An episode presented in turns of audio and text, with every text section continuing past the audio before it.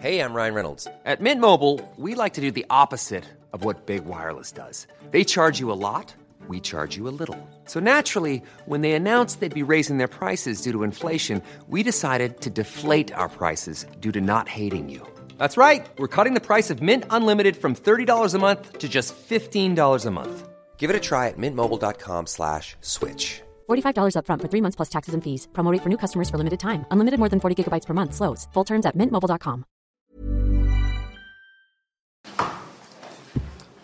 Bonjour à tous, soyez les bienvenus dans 90 minutes info en direct sur euh, CNews. Vous venez de suivre en direct la conférence de presse du procureur de la République de Bayonne. Beaucoup d'éléments évidemment à, en retenir. On va y revenir longuement dans cette euh, émission. Je vous rappelle les principales informations qui viennent donc à l'instant d'être communiquées par Jérôme Bourrier, le, procureur de la République de, de Bayonne, qui explique donc que cet assassinat hein, a été commis avec un, un, couteau et une lame de 18 cm. Le procureur qui parle d'un coup porté à cette profession d'espagnol, d'un coup porté à la poitrine, un coup fluide, sans hésitation, décrit le, procureur.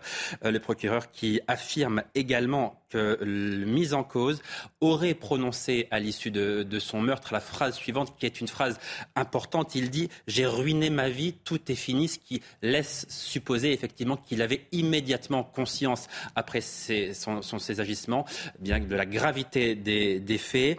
Le procureur qui explique aussi que ce lycéen de 16 ans aurait mis le couteau qu'il a utilisé pour cet euh, assassinat dans son sac la veille, ce qui laisse là aussi supposer une préméditation dont parle d'ailleurs le procureur. Autre élément euh, important concernant euh, cette fois le profil psychologique du, du mis en cause. Il a fait une tentative de suicide au mois d'octobre dernier. Il était depuis suivi par un, un psychologue et des antidépresseurs lui étaient prescrits. Beaucoup d'informations donc, on va y revenir, décrypter tout ça avec mes invités. Et d'abord avec vous, Laura Lebar. Bonjour. Vous êtes euh, psychanalyste. Soyez la, la bienvenue. J'accueille également Jean Messia. Bonjour, président Bonjour, de l'Institut Apollon, Judith Ventrop, bonjour, bonjour soyez Yann. la bienvenue, grand reporter au Figaro Magazine. Et puis j'accueille également Céline Pina, vous êtes essayiste, merci d'être euh, avec nous. Ce qu'on retient d'abord de cette euh, intervention, je me tourne d'abord vers vous, Laura Lebar, c'est que pour l'instant, personne, et le procureur lui non plus, ne comprend pas la motivation, ne comprend pas pourquoi cet élève de 16 ans est passé à l'acte. On attendait éventuellement des réponses. Pour l'instant, il n'y en a pas. Alors, de ce que je vois, je vais quand même essayer de vous apporter euh, mon œil analytique. Tuer au couteau, tuer à avec un pistolet, tuer avec ses mains, ça ne veut pas dire la même chose. Le couteau, on sait que c'est le symbole phallique de pouvoir. Donc ce garçon, dans ce que j'ai entendu, la veille se dispute avec euh, un camarade, donc il perd le pouvoir. Sa prof ne lui donne pas de bonnes notes, donc il n'a pas le pouvoir. Et donc, je, je, pense que la raison du couteau, déjà, il y, y, a quelque chose du domaine de l'opposition. C'est quelqu'un qui doit avoir certainement du mal à, dès qu'on a du pouvoir ou de l'autorité sur lui, en tout cas, c'est ce que ça révèle. Ensuite, le fait qu'il l'ait prévu la veille, effectivement, il y a une préméditation. Certainement, euh, quelqu'un qui a une névrose d'angoisse hein, euh, qui doit être très très forte, euh, qui peut créer un peu de dissociation. Moi, la phrase qui m'a énormément choquée, c'est ma vie est finie. C'est-à-dire que j'arrive, je tue mon, mon, prof avec un couteau, faut comprendre quand même. Il y a du sang, il y a des gens, enfin, c'est pas simple. Et ma première phrase, c'est pas j'ai tué quelqu'un, c'est ma vie est finie. J'ai ruiné ma vie, ruiné tout ma est vie. C'est ce qu'il aurait dit après avoir poignardé cette professeure d'espagnol, effectivement. Effectivement, quand vous voyez des homicides, volontaires ou peu importe, généralement la personne, quand elle redescend et qu'elle conscientise, c'est plutôt oh, qu'est-ce qui s'est passé? J'ai tué quelqu'un. On n'est pas dans qu'est-ce qui va m'arriver? Il y a quand même quelque chose, domaine qui est très narcissique, d'une faille narcissique. C'est quelqu'un qui a été harcelé, hein. donc effectivement, qui doit certainement porter cette faille en lui, hein, euh, ne pas s'aimer à certains niveaux. Et moi, il y a encore autre chose, c'est comment la maman, les parents de cet enfant de 16 ans ne voit pas la descente aux enfers de, de, son, de son, fils. On n'en arrive pas à mettre un couteau dans son sac, aller arriver dans un tel état de détresse, de telle préméditation, du jour au lendemain, ça n'existe pas. Bon, alors manifestement, ça ne s'est pas passé du jour au lendemain, puisque le procureur précise bien qu'il y a eu cette tentative de suicide. C'est un élément important quand même, et qu'il était suivi, Judith Ventrobe, par des psychologues, qu'il était sous antidépresseurs. Le proc a dit euh, par un psychiatre, oui. hein, euh, suivi psychiatrique. Donc évidemment, ça, ça interpelle beaucoup. Euh, par ailleurs, euh, il parle de cette voix qu'il entendrait.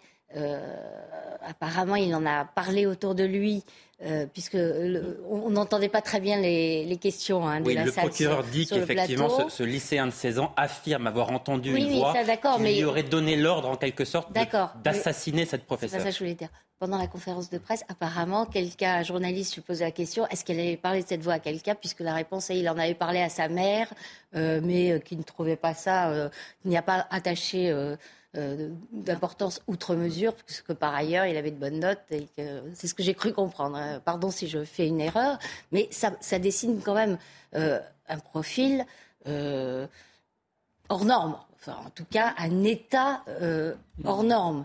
et je pense que c'est là-dessus que, vont aussi, que va aussi beaucoup se concentrer l'enquête sur ce fameux psychiatre qui le suivait. Parce que le procureur dit aussi, à mes yeux, euh, cet acte n'avait aucun caractère prévisible. Et puis on, se rend compte qu'il y a quand même euh, quelques indices au minimum euh, de mal-être qui ont été laissés. D'ailleurs, le, garçon caractérise la voix. Il dit une voix qui me pousse à faire du mal, mmh. d'après ce que dit, ce que dit le, procureur de, son, de sa déposition. donc visiblement, c'était un, un, élément présent dans sa vie dont il avait fait par ailleurs état. Alors, est-ce que, euh, le, psychiatre qui le suivait euh, a jugé que euh, ça ne présentait pas de caractère de gravité? Laura Lebar, il y, a une information extrêmement importante qui est donnée par, par le procureur qui dit le suspect est accessible à une responsabilité pénale. Donc ça signifie qu'à l'heure où nous parlons, le procureur considère que ce lycéen de 16 ans est complètement responsable de ses actes. Hum, alors, au vu de ce que je vois là, encore une fois, je n'ai pas fait l'expertise, je ne le connais pas. Au vu de ce qui m'est Mais si on se base, restons précisément sur, ce qu'a dit le procureur. Oui. oui, effectivement. Si on se base sur les faits, il y a une incohérence, son histoire ne tient pas la route. Et effectivement, j'entends des voix. Il faut faire très attention aujourd'hui. Nos ados, ils sont connectés à Google en permanence. Ils vont aller regarder des symptômes. Et souvent, ils vont justifier leurs actes comme ça. Et je suis un petit peu euh, fatiguée de cette normalisation des symptômes, de cette normalisation pardon, de la ça, Là, c'est pas j'entends des voix. J'entends une voix et je l'entends de façon habituelle puisqu'elle est euh, mesquine, puisqu'elle me pousse à faire du mal. On, est dans mais, quel traitement Peut-être juste rappeler qu'une affaire qui a fait scandale était l'affaire Sarah Halimi, dans laquelle euh, on a été très interpellé par le fait que, au nom d'une forme de folie justement de cet mm. homme qui était censé entendre des voix qui lui disaient de tuer cette femme parce qu'elle était juive, euh, il avait euh, échappé à toute sanction. Euh, sous le phénomène, on avait appelé ça une bouffée délirante, autrement dit, la personne n'est pas folle tout le temps, mais sur ces deux heures-là, on la considère comme ayant perdu tout discernement. Donc on peut penser que le garçon a l'air extrêmement intelligent, Peut-être a-t-il été marqué par cette histoire, par toutes les polémiques autour de ça. C'est moi, je suis très souvent étonnée parce que ce que mes enfants connaissent, alors que j'essaie de les protéger, et ils le sont. Euh, par exemple, TikTok. Euh, tout passe sur TikTok, tout et n'importe quoi, et ce genre de phénomène est fait. Et l'autre question que je voulais vous poser, c'est que j'avais quand même le sentiment de quelqu'un d'extrêmement froid, d'absolument pas empathique, mmh. euh, et que ça, ça donne aussi des gens extrêmement manipulateurs en règle générale. Ah, oui, effectivement, dans ce que dans ce qu'on voit, je suis assez d'accord avec vous. Je trouve qu'il y a quand même quelque chose domaine de, de la pathologie. pour moi, on est plus dans, la, dans, dans, le clinique que dans le psychiatrique. J'ai beaucoup de mal à croire qu'à 16 ans, il en arrive à une telle, alors bouffée délirante ou dissociation, peu importe, on n'en est pas en tout cas à Mais c'est d'ailleurs, pardon, mais c'est exclu par le procureur pour l'instant. Oui. C'est complètement exclu. Mais parce que hein. ce n'est pas possible, c'est ce que je vous disais tout à l'heure, au vu des éléments, entre l'âge où on a une, un trouble, de, trouble euh, identitaire, un trouble de la personnalité, c'est à partir de 15 ans. c'est extrêmement important. Le procureur dit bien, Jean Messia, que ce lycéen est selon lui responsable de ses actes. Bah, c'est ça le, propos, si vous voulez, qui rend la situation un peu confuse. C'est-à-dire que d'un côté, on nous dit que ce jeune était suivi par un psychiatre, qu'il a fait une tentative de suicide, qu'il était sous antidépresseur. Donc là, on est sur une ligne où c'est plutôt quelqu'un euh, qui souffre effectivement de troubles. Et de l'autre côté, on vous explique que c'est quelqu'un de très froid, de très, de très déterminé, qu'il est capable de préméditer un geste, euh, qu'il range le couteau la veille dans son sac pour pouvoir euh, tuer cette, cette prof. En fait, qu'est-ce qui se passe? C'est que nous avons euh, plus de 120 coups de couteau en France par jour. Évidemment que euh, ces coups de couteau, si on explique, si on venait à expliquer des coups de couteau gratuits et qu'on analyse la personne de ceux qui les administrent, on trouvera évidemment des dysfonctionnements psychiques, psychiatriques, etc. La question est de savoir si derrière l'anormalité de cet acte, qui est un acte gratuit, qui est un acte violent, qui provoque une, tragédie, derrière cette anormalité, est-ce que c'est un, crime ou est-ce que c'est quelqu'un qui est fou et donc qu'il n'est pas, euh, pas possible de juger? Moi, je penche pour le premier, c'est-à-dire que c'est quelqu'un qui probablement souffre, souffre de troubles, mais effectivement, au vu de la décision du procureur, c'est quelqu'un qui est quand même suffisamment sain d'esprit pour être responsable de ses actes et pour être, euh, euh, euh, comment dirais-je, susceptible d'être jugé pénalement. C'est ça qui nous intéresse qui, qui souffre d'un mal-être, d'un malaise, etc. Je veux dire, il y a des, millions de Français qui souffrent de mal-être et de, et, et, de malaise identitaire et de malaise psychique et de malaise euh, divers et variés. Est-ce que pour autant, euh, vous avez des millions de personnes qui poignardent ou qui tirent sur d'autres sur gens? Non. Donc il y, a, il y, a, effectivement quelque chose de l'ordre du volontaire, de, de, de l'ordre du conscient. Et c'est précisément ce que dit le, le, procureur. Donc on va aller à, Saint-Jean-de-Luz. On va retrouver Antoine Estève qui est sur place depuis hier. Les élèves à 15h, Antoine, ont, ont respecté une minute de, silence au lendemain de cet euh, assassinat et on imagine évidemment que l'émotion est, toujours extrêmement forte. Que vous ont dit les élèves aujourd'hui, Antoine, lorsqu'ils sont arrivés dans ce, collège-lycée de, Saint-Jean-de-Luz? Ben, on a pu surtout en rencontrer quelques-uns qui sortent, parce que vous le voyez en ce moment en direct sur ces images, à l'entrée euh, du lycée collège Saint-Thomas d'Aquin, les élèves qui étaient présents pour euh, cette journée d'hommage eh commencent à sortir. On a pu s'entretenir avec quelques-uns d'entre eux. À l'instant, euh, un jeune, Hugo, m'expliquait ce qui s'est passé aujourd'hui. Il m'a dit qu'ils avaient eu ce matin des rencontres entre eux, avec les professeurs, avec l'encadrement aussi. Ceux qui l'ont souhaité ont pu voir des psychologues. Et puis il y a eu cet euh, hommage très fort pour eux, cette cérémonie, c'est comme ça qu'ils l'appellent, à partir de 15 heures, où ils ont euh, respecté une minute de silence et ensuite un long moment eh bien, de prière pour ceux qui sont croyants et puis de réflexion aussi pour les autres. C'est ce qu'ils nous ont raconté tout à l'heure. Euh, ils sont été tous ensemble euh, dans le gymnase de l'établissement et c'est là qu'ils ont pu respecter cette minute de silence. Ils ont pu s'entretenir aussi avec euh, l'encadrement de leur lycée, de leur collège, pour en savoir plus sur les prochains jours. Alors d'après les informations qu'on a, les cours vont être banalisés encore jusqu'à la fin de la semaine. Et puis tout reprendrait normalement, à peu près normalement d'ailleurs, lundi matin. Les cours reprendraient seulement lundi matin avec euh, évidemment quelques spécificités. Hein. C'est vrai que les élèves qui souhaiteront être absents quelques jours eh pourront l'être d'après euh, ce qu'ils nous ont dit euh, tout à l'heure. Les plus fragiles d'entre eux vont être suivis sur le long terme par les psychologues scolaires qui seront sur place le temps qu'il faudra. C'est ce que nous a répété euh, de l'Académie de Bordeaux ce matin. Les psychologues resteront dans cette cellule d'aide psychologique tout le temps qu'il faudra, au moins une semaine, voire plus s'il le faut évidemment. Merci beaucoup Antoine Estève en direct du lycée Saint-Thomas d'Aquin, donc à, Saint-Jean-de-Luz. Vous évoquiez les, élèves qui ont donc observé cette minute de, silence partout euh, en France et dans ce lycée.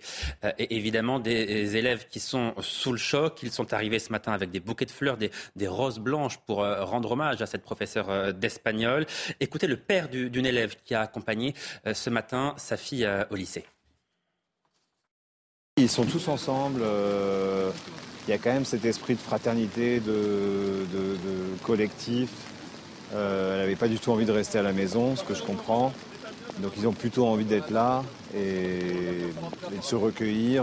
Euh, ils sont tous ensemble, il y a un encadrement psychologique, il y a un recueillement pour ceux qu'ils veulent, il y a des messes pour ceux qu'ils veulent aussi. Enfin, chacun fait comme, comme il le souhaite. quoi. Laura Lebar, comment ça se passe dans, ce cas-là? Comment est-ce qu'on prend en charge psychologiquement les élèves qui, d'abord, sont dans ce collège-lycée, mais plus particulièrement ceux qui ont assisté à cette scène? On l'a entendu, ils ont envie d'être ensemble, ils ne veulent pas rester chez eux. Comment est-ce que ça se passe concrètement? Alors, moi, je viens d'un système américain, donc je découvre aussi ce qu'on vient de dire là et que je trouve très limite. On va avoir des psychologues qui vont être là une semaine. Alors ça, dans le système américain, ça n'existerait pas, donc je vais quand même vous expliquer. Le traumatisme, le stress post-traumatique de ce qui s'est passé va monter et va au choix disparaître ou garder des séquelles après 30 jours.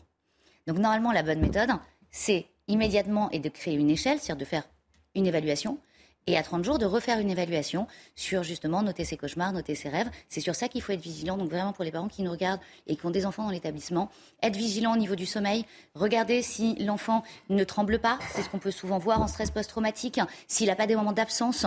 Tout ça, c'est des états de stress post-traumatique qui se traitent à partir de 30 jours très très bien en EMDR, mais il faut rester très vigilant. Moins de changement de personnalité, moindre signe de fatigue. Euh, ça, c'est très important. Et autre chose sur laquelle je voulais rebondir, euh, qu'on entend, en, psychologie, la folie n'existe pas. Il faut différencier la folie de la démence. La démence, c'est ce qui fait qu'on n'a pas, pas de discernement. La folie, on peut tous avoir un grain de folie, ça n'enlève pas le discernement. Judith Van Traub, est-ce que effectivement, euh, on, parle souvent des profils psychiatriques. Mm-hmm. On, sait que c'est une des failles dans, notre pays. Il n'y a pas, suffisamment de psychiatres, pas suffisamment de psychologues. La prise en charge des, profils euh, psy, comme on les appelle, est dans notre pays euh, défaillante. Ça, c'est ah, une réalité. en l'occurrence, non, puisqu'il était suivi. Euh, donc euh, son, mal-être, euh, son, caractère perturbé avait été détecté et pris en charge. Donc, s'il y a précisément un cas dans lequel on ne peut pas incriminer une, mauvaise, une mauvaise prise en charge, c'est celui-là. par ailleurs, c'est vrai que l'état de la psychiatrie en France est problématique, mais, mais, mais pas ici. Est-ce qu'on, oui, mais on, pourrait aussi dire qu'il a été mal pris en charge. En tout cas, sa, prise en charge n'a pas, n'a pas abouti à une guérison, manifestement. ni vous ni moi n'en savons rien. Ça, c'est compliqué, mais ce qu'on pourrait peut-être pointer, c'est un discours extrêmement fort à l'intérieur de l'école sur la théorie de l'inclusion au point que dès que vous émettez des doutes, vous passez pour euh, un affreux, une affreuse personne qui manque de sensibilité, au point qu'on intègre à l'intérieur de l'école parfois des gens qui ne peuvent pas s'adapter à ce type de, structure. Je pense par exemple à des autistes lourdement atteints ou non parlants, euh, à des gens justement qui ont des problèmes psychiatriques lourds. Et euh, cette théorie de l'inclusion, elle n'est mise, euh, enfin, dans le discours que parce que justement, on a fermé énormément d'établissements qui pouvaient prendre en charge soit les difficultés lourdes, soit certains types de folie. Donc, dire que ce cas-là euh, est une faillite de, de l'institution, pas forcément. On ne sait pas si c'était vraiment prévisible. En revanche, que ce cas-là. Le procureur a dit que ça ne l'était pas. Voilà, que ce cas-là puisse attirer sur le fait que euh, dans cette hystérie de l'inclusion, on peut faire peut-être énormément de mal à des gens fragiles, peut-être qu'il permettrait que d'un énorme mal sorte un petit bien. Jean Messia. Oui, enfin, l'inclusion, elle vise surtout des, malades lourdement handicapés mentaux ou physiques euh, qui ont des structures euh, euh, pour les suivre, des, de vrais handicaps non, non, l'inclusion à l'école, c'est oui, la oui, non, mais justement, mais là, vous avez des gens lourdement, si vous, voulez, euh, handicapés à l'école normale. En, hein. tout cas, euh, si handicap il y a ou si maladie il y a, force est de constater qu'elle ne l'empêchait pas de suivre une scolarité normale, puisque nous avons entendu que cet élève était en plus assez brillant et qu'elle avait des bons résultats, hormis, euh, hormis l'espagnol. Donc vous voyez bien que, en tout cas sur le plan scolaire, il n'y avait pas une maladie affectant sa capacité à être dans, une, dans, une, dans une institution scolaire. Euh, vous, pouvez avoir des pathologies lourdes et être très intelligent, ça, hein, heureusement. Ça, c'est, ça, c'est une chose. La deuxième chose, moi, si vous voulez, ce qui, ce qui m'agace un peu, c'est que je crois qu'on a tendance, dans, la, dans une société ultra ensauvagée, à essayer parfois d'expliquer euh, la violence grandissante de nos sociétés euh, en la badigeonnant de psychiatrie et de psychologie, pour essayer en quelque sorte de, bah, de trouver un sens à ce qui arrive.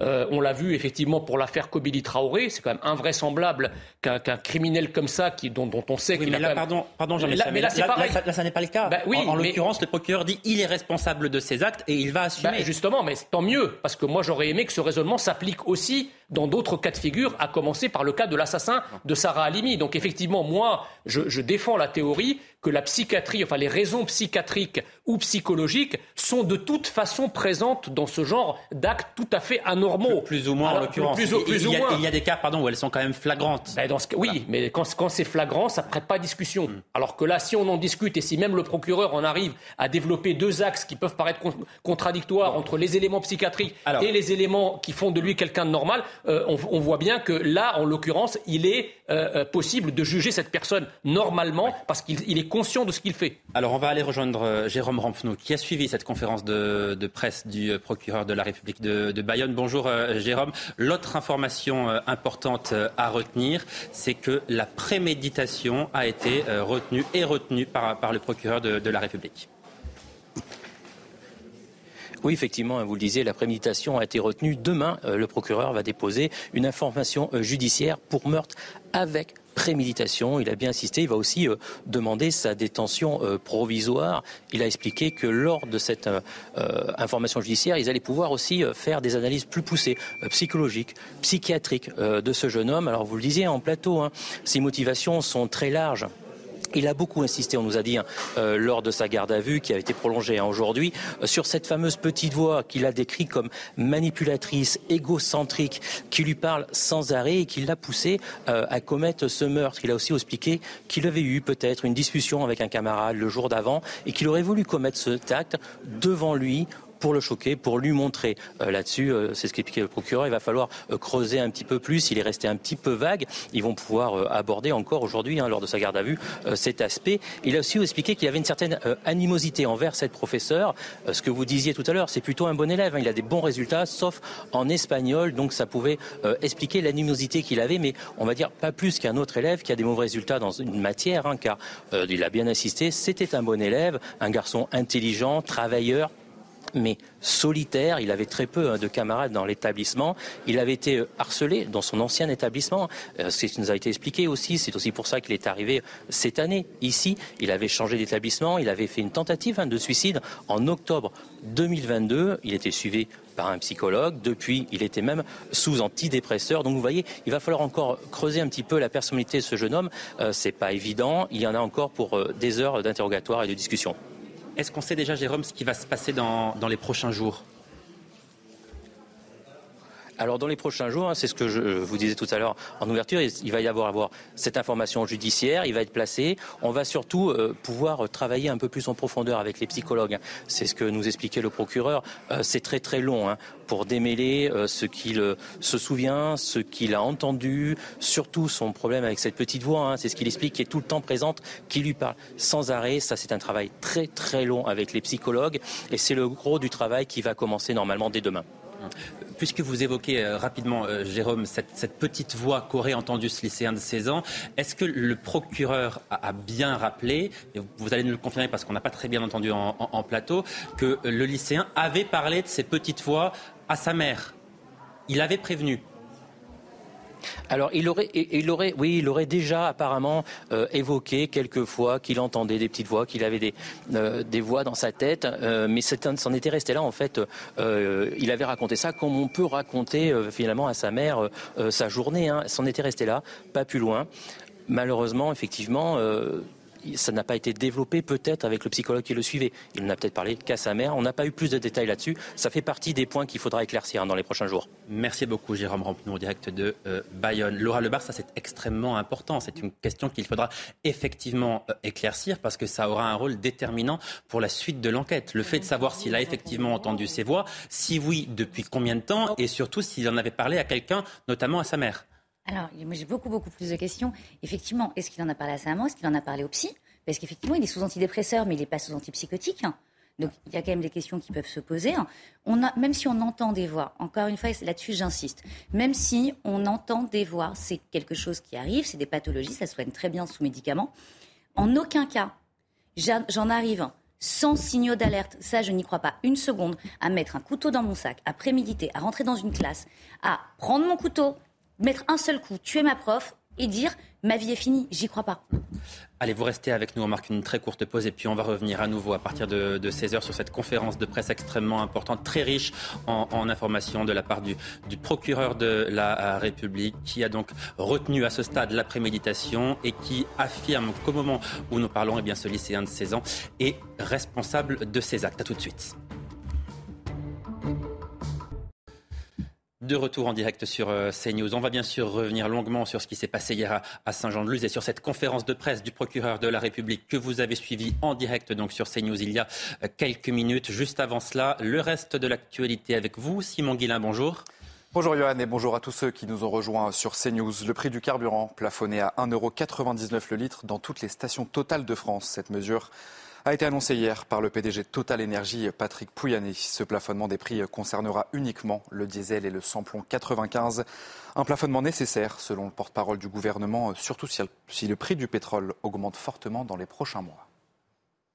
Ah, c'est un plafond qui, si on regarde les prix qui ont pu être atteints au cours des mois précédents, peut résulter en une ristourne plus importante que ce que nous avons pu connaître puisque si le prix du baril de pétrole devait à nouveau dépasser les 100 dollars, si euh, le prix du litre euh, devait atteindre les 2,40 euros, ce qui a pu arriver dans notre pays, vous imaginez bien que du coup l'impact de la ristourne, il est plus important, puisqu'il est il, serait de, l'ordre de 40 centimes. Donc ce que ça donne aux Français, c'est un dispositif de lisibilité et de visibilité. C'est-à-dire qu'il n'y aura pas euh, l'effet crainte que l'essence atteigne des plafonds à 2,30, 2,40 le litre, comme on a pu le connaître. L'actualité, c'est aussi le prix de la consultation chez le médecin qui pourrait bientôt augmenter. La sécurité sociale propose une augmentation de 5 euros pour passer de 25 euros aujourd'hui à 30 euros le prix de la consultation. Mais cela ne concernerait uniquement que les professionnels qui accepteront des engagements supplémentaires contre la désertification médicale. Le ministre de la Santé, François Braun, s'est exprimé à ce sujet ce matin. Écoutez.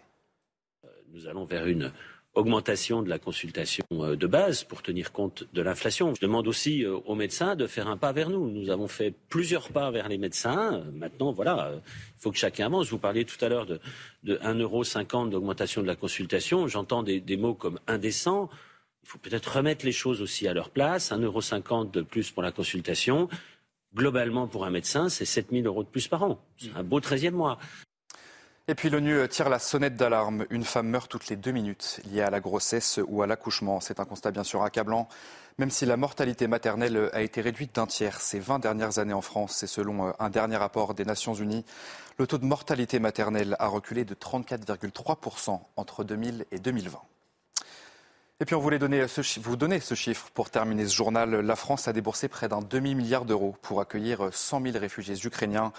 Dans le détail, près de 220 millions ont servi à financer une allocation pour demandeurs d'asile. 260 millions ont été dépensés pour leur hébergement. Et enfin 10 millions pour l'accueil et les transports. Voilà pour ce tour de l'actualité à 16h sur CNews. La suite de 90 minutes info, c'est toujours avec Yohann Usaï.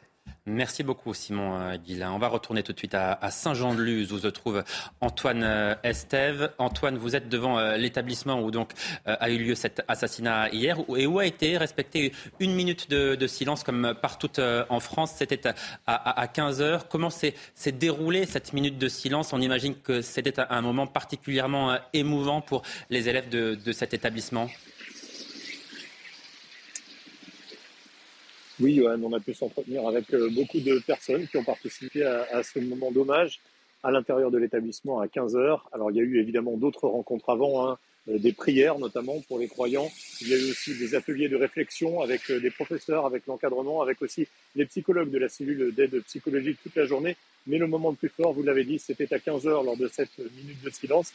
Les élèves nous ont raconté qu'ils étaient tous rassemblés dans le gymnase et dans une autre pièce aussi pour accueillir euh, le monde parce qu'il y avait beaucoup de monde aujourd'hui, des parents d'élèves, des professeurs, beaucoup d'élèves, euh, des amis aussi, des, des, familles qui étaient là. Et vous le voyez sur ces images en direct, les élèves sortent peu à peu maintenant.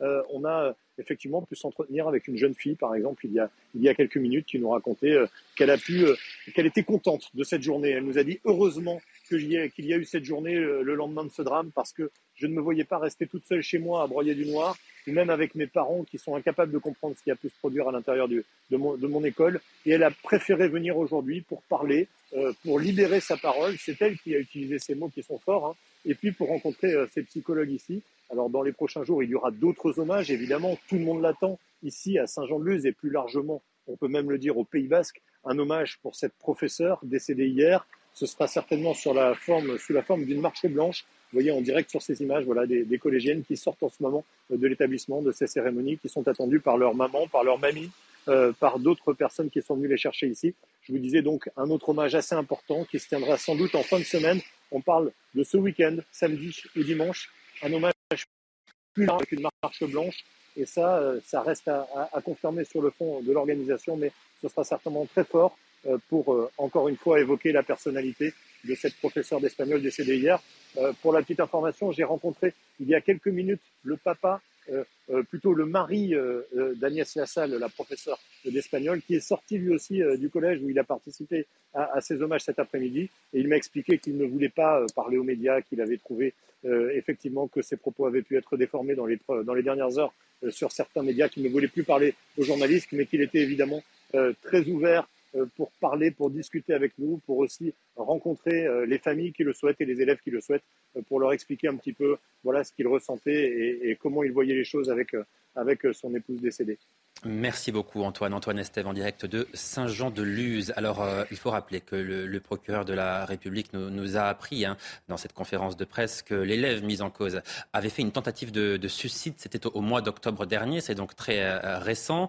Euh, ce qui me mène à, parler de ce, rapport de Santé publique France. C'est un, rapport extrêmement alarmant sur les, les tentatives de suicide. L'augmentation importante des passages aux urgences pour idées suicidaires, notamment chez les jeunes, témoigne d'un mal-être qui apparaît durable. Voilà ce que dit ce, rapport qui a deux semaines, hein, un rapport de, de, Santé publique France qui précise également que l'impact de la crise sanitaire est probable, mais d'autres causes potentielles de mal-être, comme les difficultés économiques actuelles, la situation internationale ou les problèmes environnementaux, pourrait contribuer à une altération persistante de la santé mentale et au risque euh, suicidaire.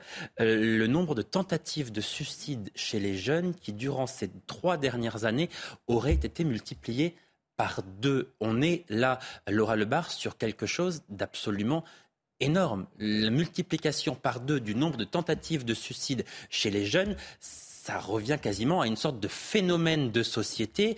Visiblement, on n'en a pas encore vraiment pris conscience. Alors, ça fait trois ans que j'en parle partout. Il faut comprendre ce que les jeunes ont vécu. Ils ont le Covid, ils sont confinés. Quand on est confiné, qu'on a les cours en visio, il faut comprendre qu'on a un téléphone en face de soi, on n'a pas un être humain. Et donc, à force de travailler à travers cet écran, on déshumanise, le cerveau va déshumaniser l'être humain. Car il va intégrer l'image comme étant celle d'un téléphone. Ça, c'est la première des choses. Ensuite, il y a un stress post-traumatique. Il retourne à l'école, on met un masque, il n'y a pas de suivi, il n'y a pas de cellule. Finalement, on attend un drame pareil pour qu'il y ait une cellule à l'école, ce que je trouve un petit peu limite.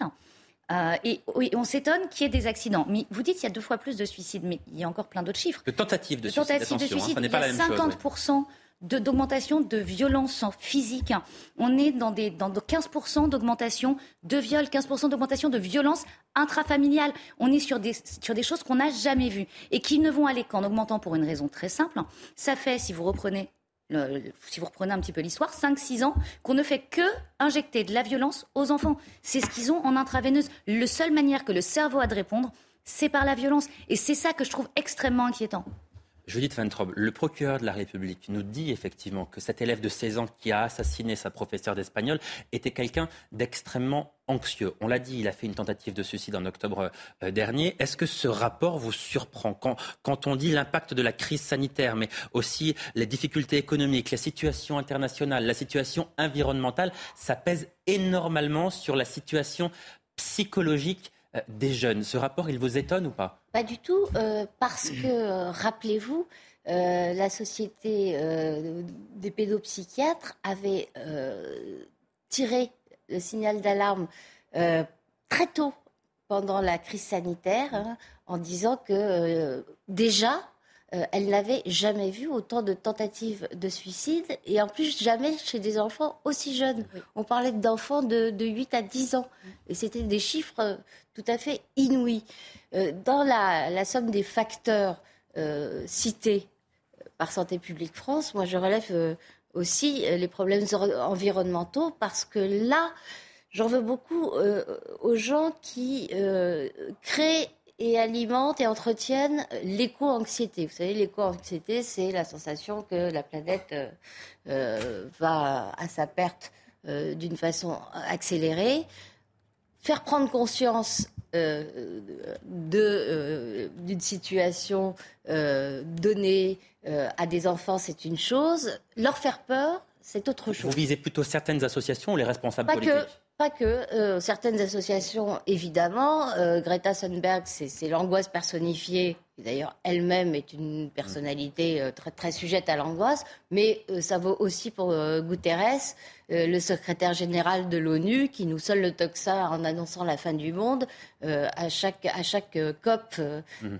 et, et, entre, et entre les COP, en, en nous disant que le désastre est imminent. Il y a vraiment une espèce de surenchère qui produisent sur des, esprits jeunes, des esprits vulnérables et impressionnables, des effets absolument délétères.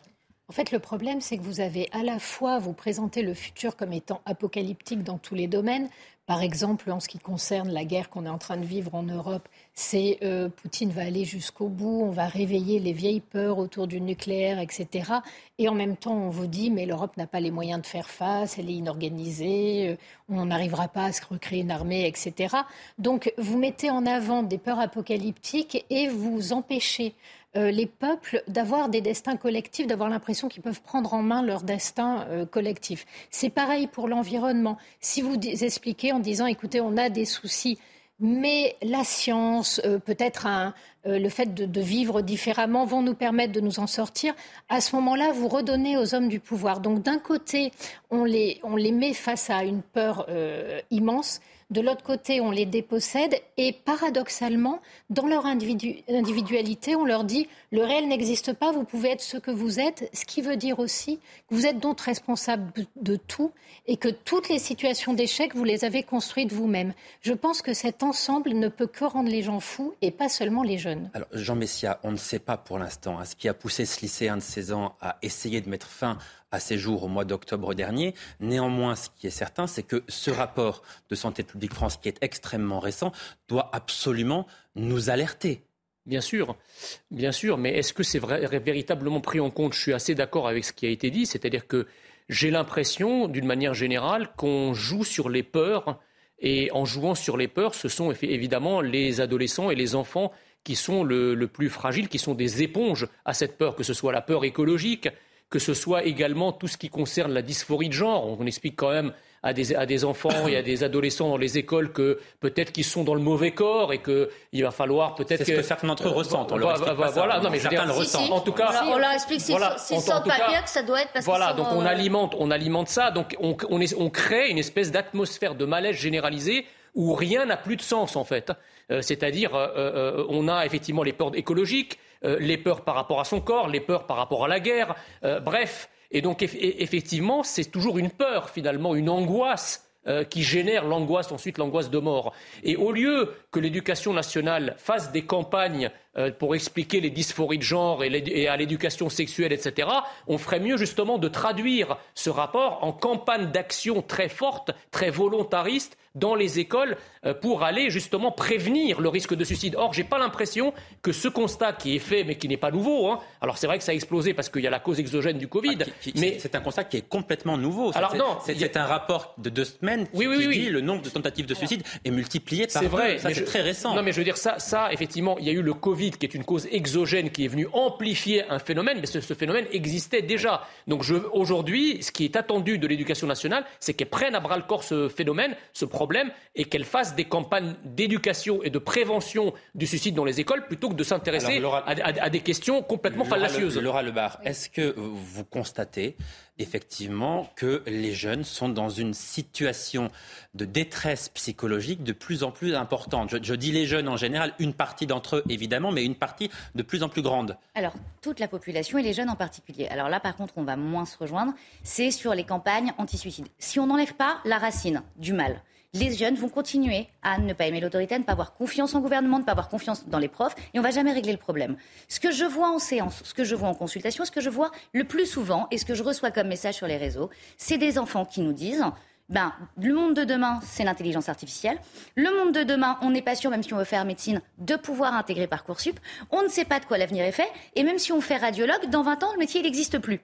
Donc finalement, est-ce que ce système où on lit les mêmes livres que nos grands-parents, où on apprend les mêmes choses que nos parents, est-ce que quand on voit le résultat non, de hélas.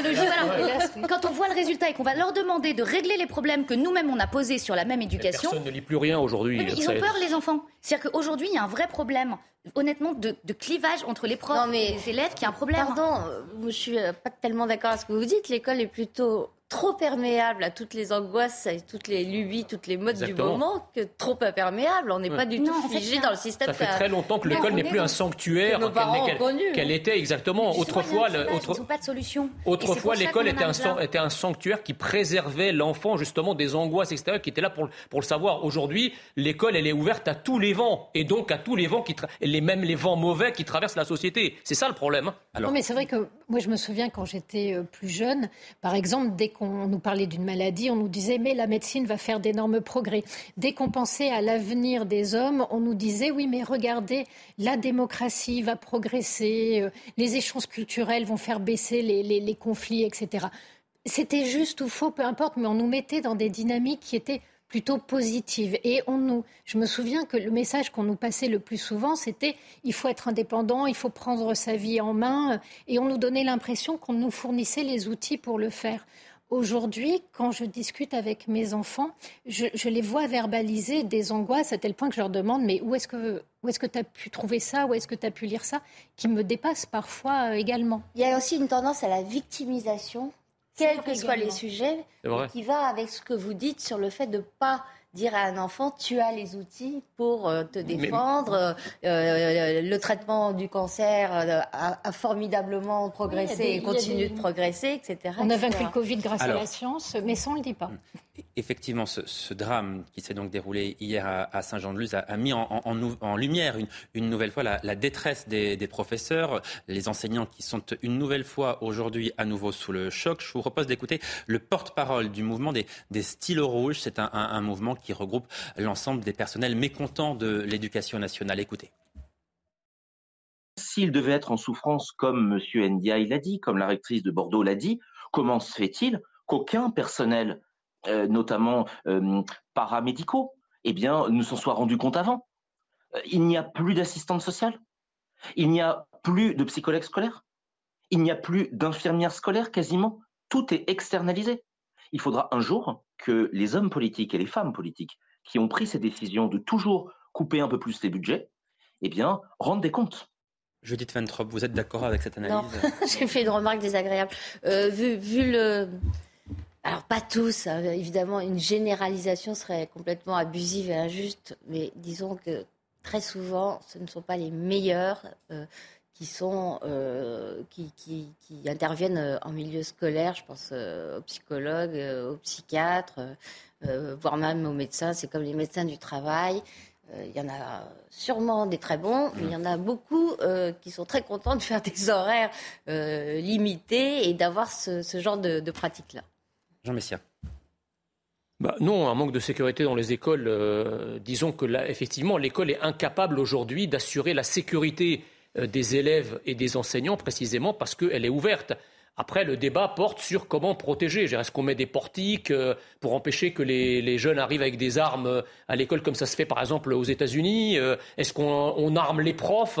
Comme certains candidats à l'élection présidentielle américaine l'avaient souhaité, je pense qu'il faut plutôt essayer de régler le, problème à la racine, c'est-à-dire voir pourquoi il y a un ensauvagement de la société, essayer de, prévenir, oui, la prévention, oui, mais essayer aussi de sanctionner. Et là, on revient sur tout le débat sur la chaîne pénale, la sanction euh, judiciaire, etc., euh, etc. Donc je pense qu'il faut regarder ça de manière systémique et pas simplement uniquement sur le, côté scolaire. Hein le manque de sécurité dans, les écoles. Est-ce que c'est un, débat qui mérite d'être posé ou est-ce que selon vous c'est un faux problème dans le sens où euh, on ne va pas effectivement fouiller tous les élèves avant leur arrivée en cours et ce qui s'est passé là est heureusement extrêmement rare dans notre pays, contrairement aux États-Unis où l'école est victime de fusillades de masse, etc. Vous savez, l'endroit où finalement aujourd'hui vous avez des détecteurs d'armes à l'entrée euh, des écoles, ce sont les écoles juives type à Torah, et c'est pas pour rien, c'est parce que euh, ils sont considérés comme des cibles et ils le sont. Euh, donc je ne pense pas qu'on puisse souhaiter ça et pour euh, les écoles euh, confessionnelles et pour les écoles publiques. on ne va pas s'en sortir.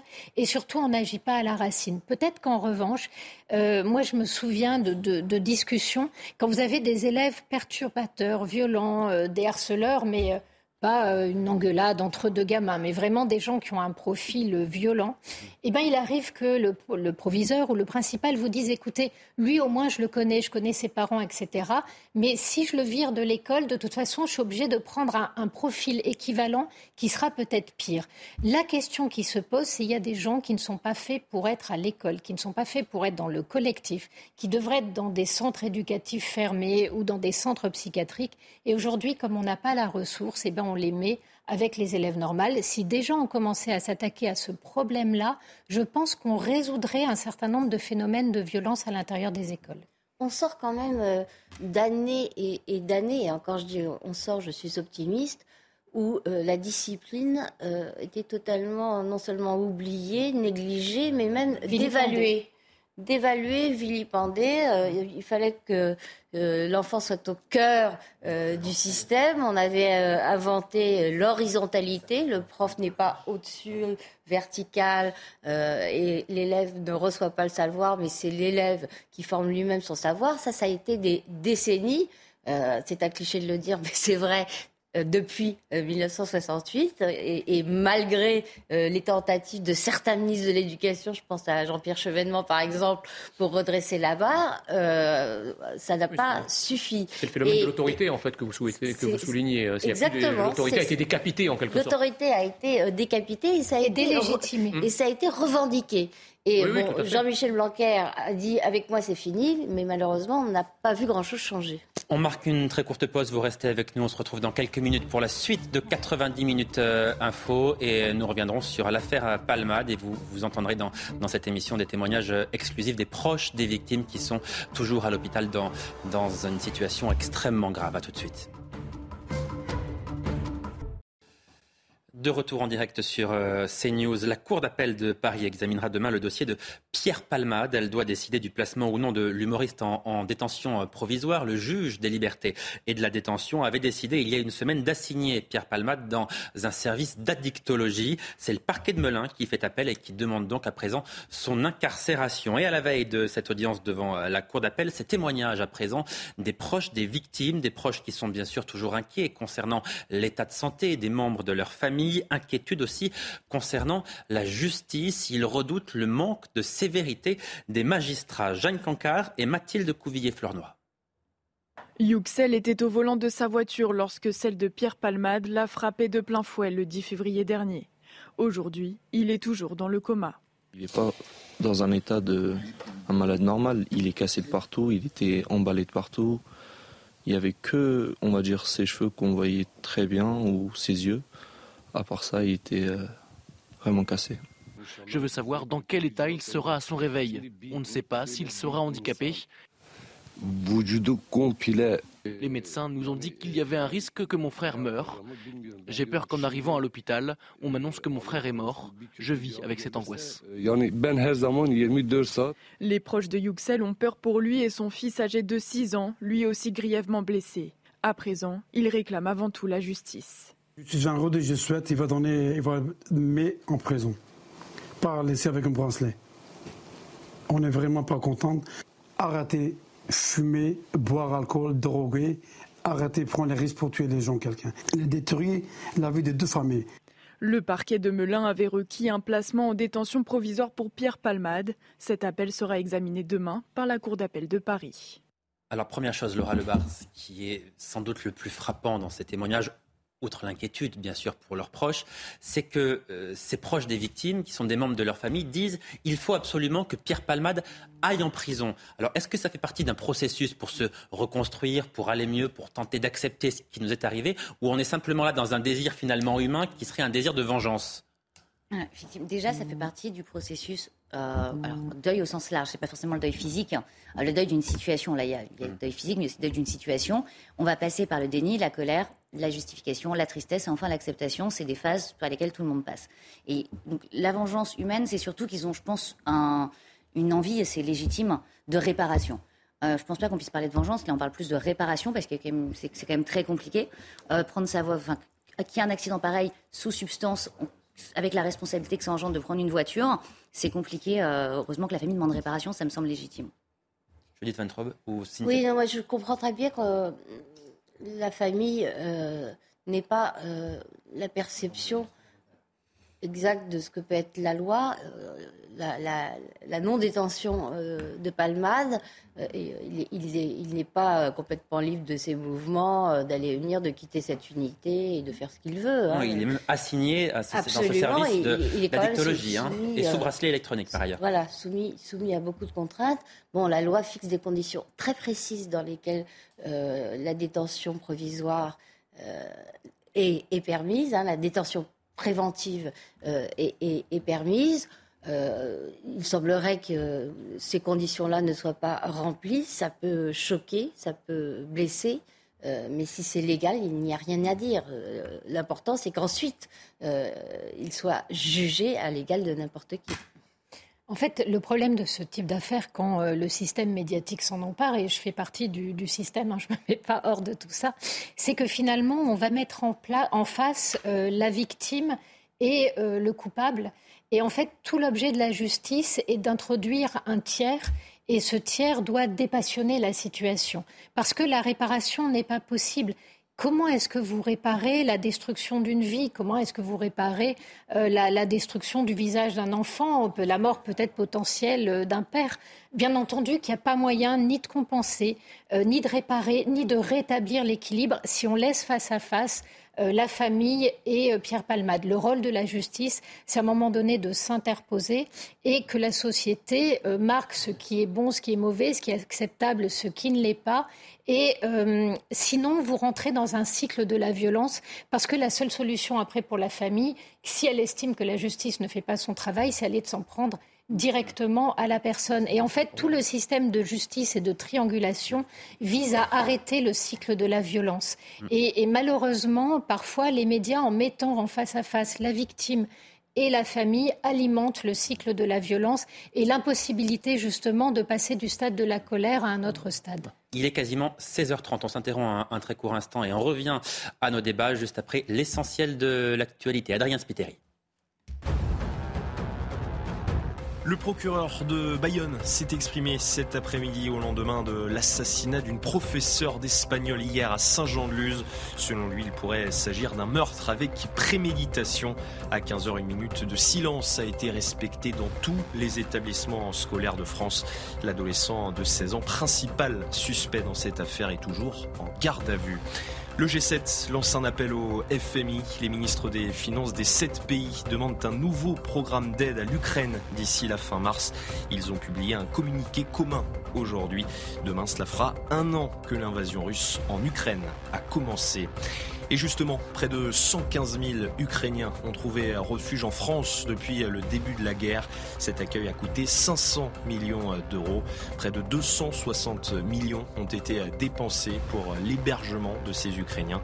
Au total, 80% sont des femmes et 20 000 enfants sont scolarisés sur le territoire. Jean Messia, euh, Évidemment, on imagine que les juges, ceux qui seront amenés à prendre une décision demain, en l'occurrence à la Cour d'appel, euh, concernant la détention au nom de Pierre Palmade, on imagine que ces juges, ils sont comme tout le monde soumis à une certaine pression, notamment la pression médiatique. Ils regardent la télé, ils lisent des journaux, ils écoutent les radios. Est-ce que vous pensez que la célébrité de Pierre Palmade peut influencer leurs décisions Ou alors est-ce qu'il est jugé comme euh, n'importe quel Français? Bah, le problème, c'est qu'il faudrait qu'il soit jugé comme n'importe quel Français. Mais ça n'est pas le cas. C'est-à-dire bien jugé. Euh, vous savez qu'en France, les juges euh, rendent la justice au nom du peuple français. Euh, mais évidemment, dans le cadre des règles, des lois et du cadre juridique qui, est le leur. Après, vous savez très bien aussi qu'en France, le juge a une latitude particulièrement importante dans l'interprétation de la loi. Et très souvent, ce volet interprétatif de la loi vise parfois, en tout cas, a parfois pour effet de vider finalement euh, l'application de la loi de sa substance. Alors je rejoins ce que disait euh, Céline Pina tout à l'heure, c'est-à-dire qu'effectivement la justice est là pour absorber finalement euh, la réparation, en tout cas une certaine volonté de vengeance ou de, se faire justice soi-même par les victimes, mais encore faut-il que la justice soit à la hauteur.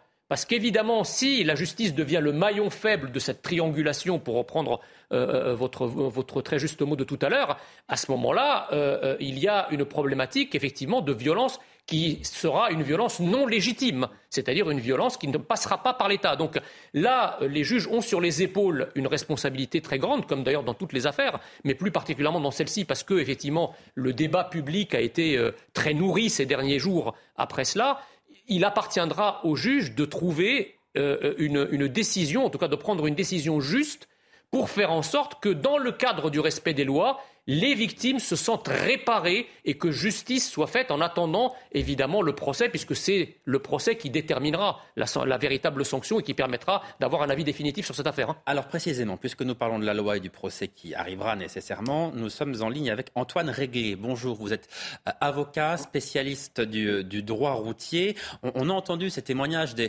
proches, des, victimes qui sont dans, un état absolument euh, lamentable, hein, qui ont vraiment énormément souffert à la suite de cet accident de, la route causé par, Pierre Palmade. Et les proches de ces victimes disent la justice doit absolument être exemplaire et extrêmement sévère. Est-ce que vous, qui avez l'habitude, hélas, de ce genre de dossier, vous constatez plutôt une forme de clémence de la justice vis-à-vis des chauffards ou est-ce que vous considérez que non, elle est plutôt assez sévère? Un peu les deux. Un peu les deux, parce que euh, elle n'est peut-être pas assez sévère, encore que chaque dossier ne se ressemble pas, mais elle n'est peut-être pas assez sévère dans les cas d'homicide involontaire aggravé.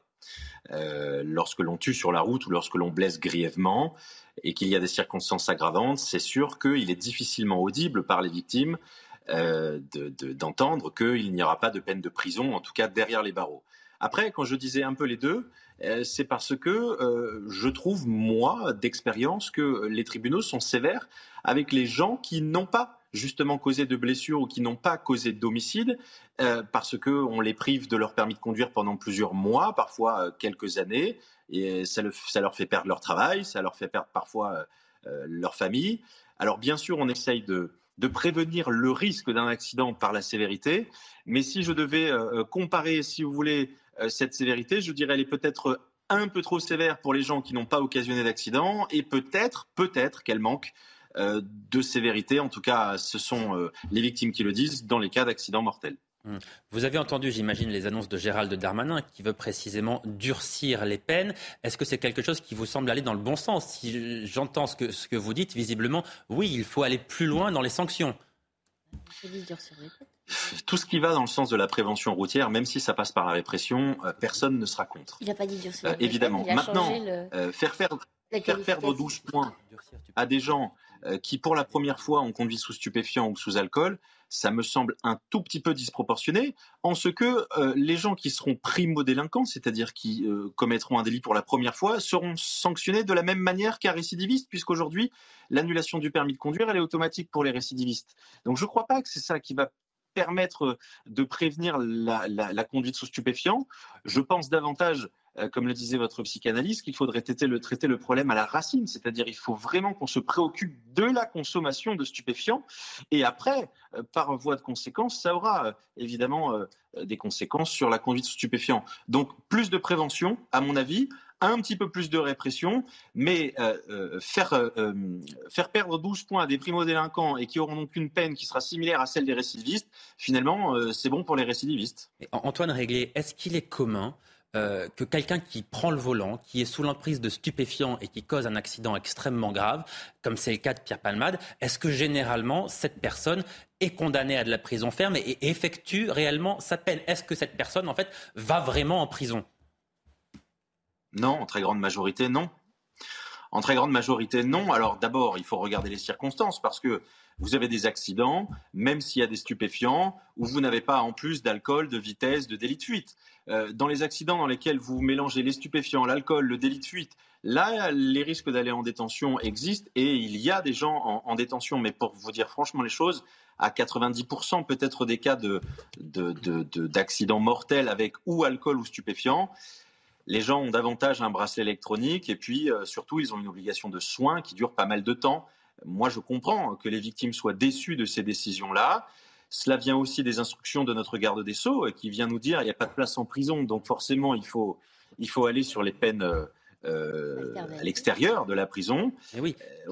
Aujourd'hui, on a un ministre de l'Intérieur qui se montre plus sévère et un garde des Sceaux qui ne s'est toujours pas exprimé sur la question. Donc vous, avez répondu à, la question en fait. La justice n'est pas sévère avec les criminels de la route parce que, pardon, alors je me tourne vers Jean Messia peut-être, mais quelqu'un qui consomme des stupéfiants, il sait précisément ce qu'il fait. Quand il prend le volant, il sait qu'il met la vie des autres en danger. On a là quand même trois victimes qui resteront mm. marquées à vie et psychologiquement et physiquement pour euh, certaines d'entre elles très lourdement même. S'il n'y a pas de prison pour celui qui, en conscience, a fait prendre ce risque, on peut dire que la justice n'est pas sévère. Ben, moi, je ne comprends pas déjà, bon, c'est un raisonnement qui reste à ce stade évidemment théorique, mais je ne comprends pas pourquoi on parle d'homicide involontaire.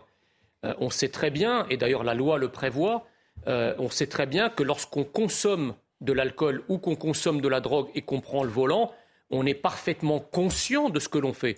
On sait que l'on met en danger la vie d'autrui. Bah si, si, je suis désolé. On est, on est, on est conscient qu'on peut effectivement devenir une arme par destination sur la route et tuer. Voilà. Donc c'est pour ça d'ailleurs que dans la loi et, dans les jugements, l'alcool comme la drogue sont des circonstances aggravantes. Si vos, hochements de tête valaient quelque chose, ça aurait voulu dire que euh, ce serait des circonstances atténuantes. C'est pas le cas. on va revenir, dire que ça aggrave. On va, on, va revenir à, ce sujet dans, dans, un instant, mais je vous interromps puisque une information importante vient de nous, nous parler le verdict au procès de l'incendie de la rue Erlanger euh, vient de tomber. Je vous rappelle qu'il y a trois ans à Paris, ce feu d'origine criminelle avait fait dix morts et des dizaines de blessés. L'accusé, une femme de 44 ans qui souffre d'addiction et de troubles psychiatriques, euh, était donc euh, jugée. Le verdict vient de vous parvenir, Noémie Schulz. Vous étiez donc dans cette salle au moment où le verdict a, été rendu. D'abord, quel est le, verdict et quelles ont été les réactions au moment de son annonce? Eh bien, Essia Boulares euh, a été condamné à une peine de 25 ans de prison euh, pour avoir euh, mis le feu volontairement à la porte de son voisin dans cet immeuble du 17 bis de la rue Erlanger en février 2019. C'est une peine légèrement inférieure à ce qui avait été requis hier par l'avocat général qui avait demandé une peine de 27 ans de prison. 25 ans de prison donc avec une période de sûreté des deux tiers et 15 ans de mesures de suivi, de suivi socio-judiciaire. Ça veut dire que le jour où elle sortira de prison, eh bien pendant 15 ans, il faudra qu'elle soit suivie, soignée et si elle ne respecte pas euh, ces euh, mesures-là, eh bien, elle pourra retourner euh, en détention. Alors, vous savez, dans la salle, normalement, on ne peut pas manifester de, de, de réaction particulière, mais j'ai pu voir sur les visages des très nombreuses parties civiles, des très nombreux rescapés de cet incendie, des très nombreux proches de disparus aussi qui étaient présents, eh bien, le soulagement, des larmes sur certains visages, des, des sourires depuis près de trois semaines que le procès avait débuté et qui a été une épreuve pour eux. Ils redoutaient une peine trop clémente pour Essia euh, Boulares. Ce qu'il est important de préciser, c'est que la Cour d'assises l'a donc reconnu coupable. Elle a reconnu l'altération de son discernement, puisque les experts psychiatres l'avaient expliqué euh, à l'audience. C'est une femme très fragile psychiatriquement parlant, qui a multiplié les séjours en hôpital euh, psychiatrique de ses 17 à ses 40 euh, ans, mais qui effectivement souffre aussi de multiples addictions à la drogue, à l'alcool.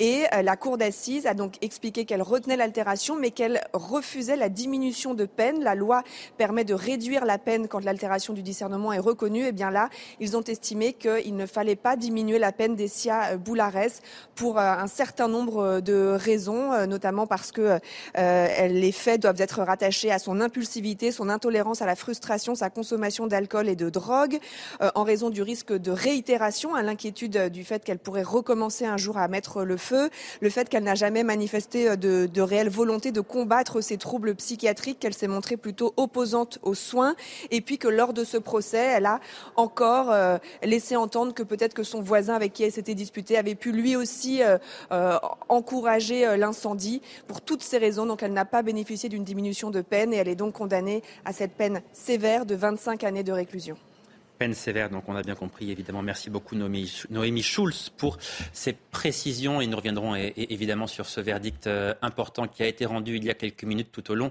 de nos prochaines euh, éditions. On marque une courte pause, vous restez avec nous et on se retrouve dans quelques minutes pour la suite de nos débats.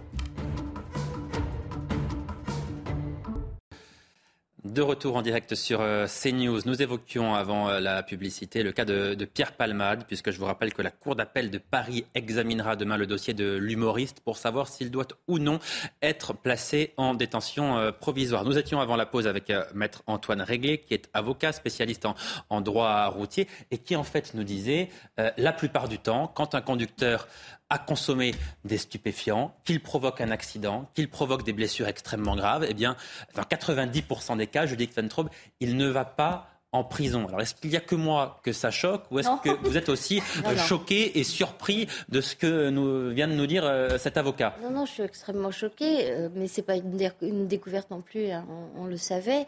D'autant plus que l'avocat a ajouté, quand bien même le juge condamnerait à de la prison ferme, les directives de politique pénale fait que la personne ne sera, le coupable ne sera pas incarcéré parce qu'on n'a pas construit les, les places de prison euh, qu'Emmanuel Macron avait promise, rappelez-vous, c'était pour son premier mandat, puis en plus, euh, maintenant... On en a construit une partie seulement. Moins de 2000. Oui, une petite partie. Moins de 2000, c'était 15 000. euh, quand euh, sa première promesse était 15 000, qu'il a divisé par deux, qu'il a rabaissé euh, euh, à 7 000, puisqu'on lui avait expliqué, disait-il, que c'était pas possible d'en faire 15 000. Il en a fait moins de 2000. Voilà où on en est aujourd'hui. Jean Messia. Non, c'est sûr que effectivement le, le- le- le nombre de places de prison est, un- est- est la clé de voûte en fait quelque part de l'ensemble du système. C'est-à-dire que en aval, si Parce vous que avez- vous, vous dites si les juges ne condamnent pas à de la prison, c'est parce qu'il n'y a pas de place. Alors, c'est plurifactoriel. D'une part, effectivement, il n'y a pas de place, ça c'est un, c'est un fait objectif. Il n'y a pas assez de place, nos prisons sont surpeuplées. Il y a un taux d'incarcération, je crois, de 120%. Euh, donc, bon, c'est un des. Taux d'occupation de taux 120%. d'occupation, voilà, donc c'est très important.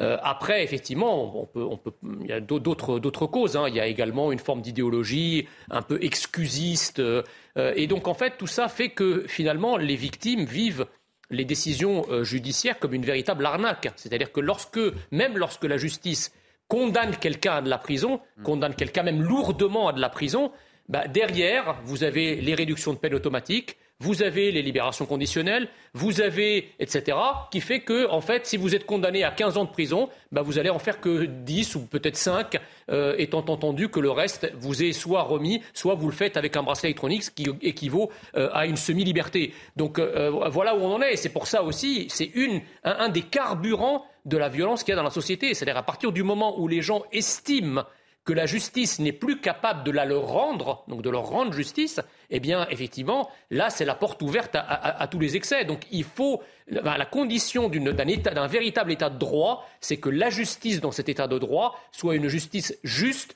efficace, rapide et proportionnée. Antoine Maître Antoine Réglé, co- comment est-ce qu'on défend un criminel de la route?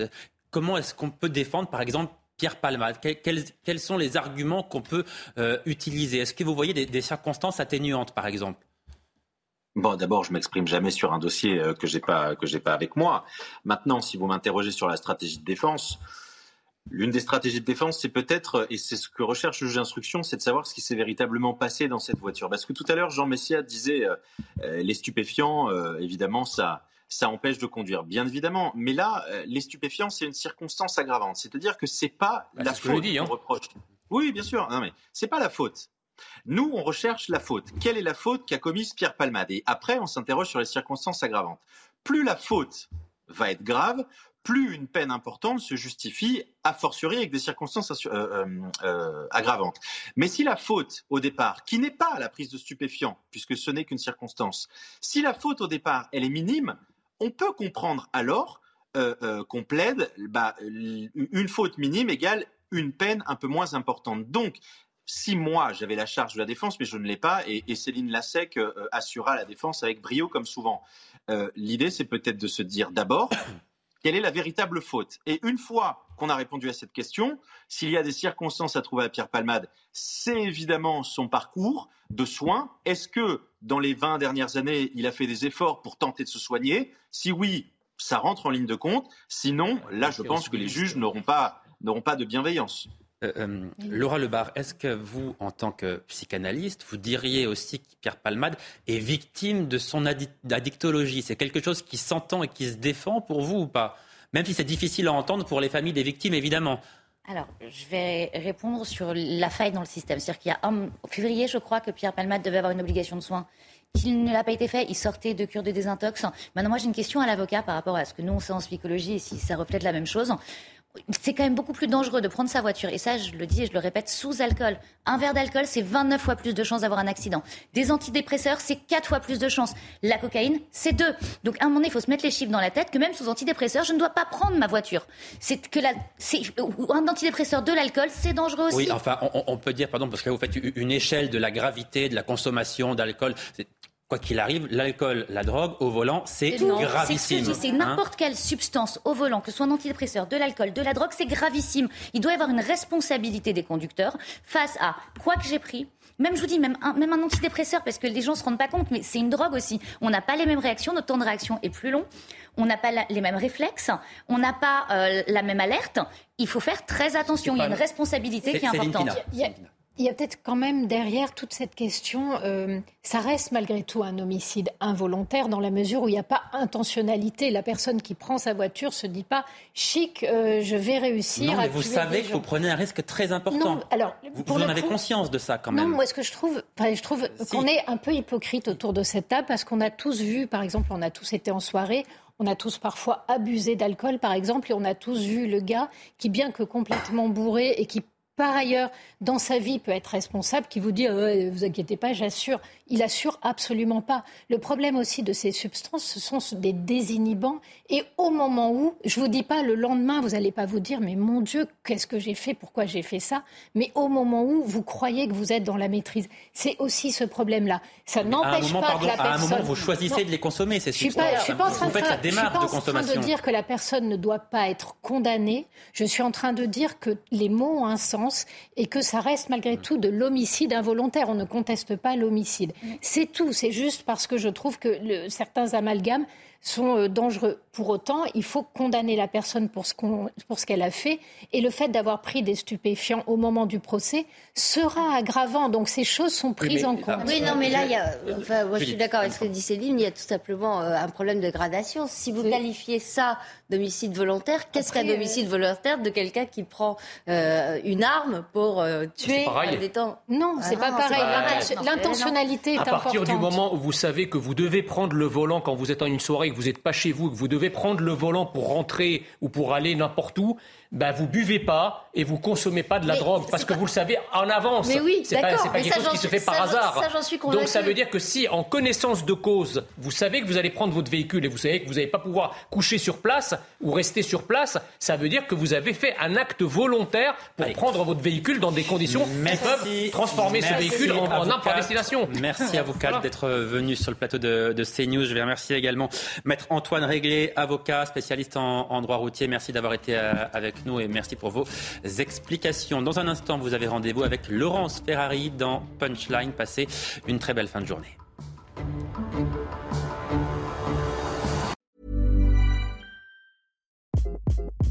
Hi, this is Craig Robinson from Ways to Win, and support for this podcast comes from Invesco QQQ, the official ETF of the NCAA. Invesco QQQ is proud to sponsor this episode and even prouder to provide access to innovation for the last 25 years. Basketball has had innovations over the years too. We're seeing the game played in new ways every day.